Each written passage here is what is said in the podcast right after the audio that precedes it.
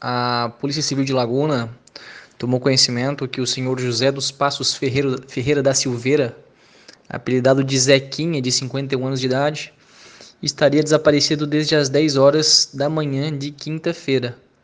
É, por essa razão, iniciaram-se algumas diligências e verificou-se que ele estava em Garopaba, na casa da companheira, tendo ido então até a casa da filha, na Caputera, em Laguna, saído um pouco de moto no próprio dia 4, na quinta-feira. É, posteriormente, deixando novamente a sua moto na casa da filha, deixou telefone celular e simplesmente saiu a pé né, em direção aí à estrada geral da Caputera, em direção à BR-101.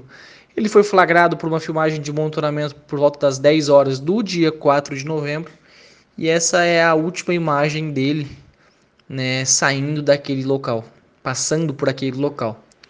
Não havia valores com ele, enfim, a diligência está sendo no sentido de tentar localizar o seu paradeiro.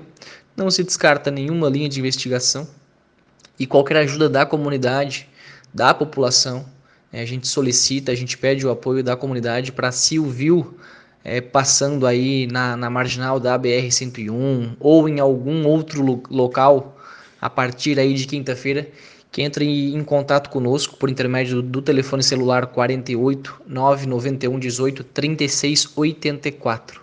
A gente garante o sigilo aí da informação.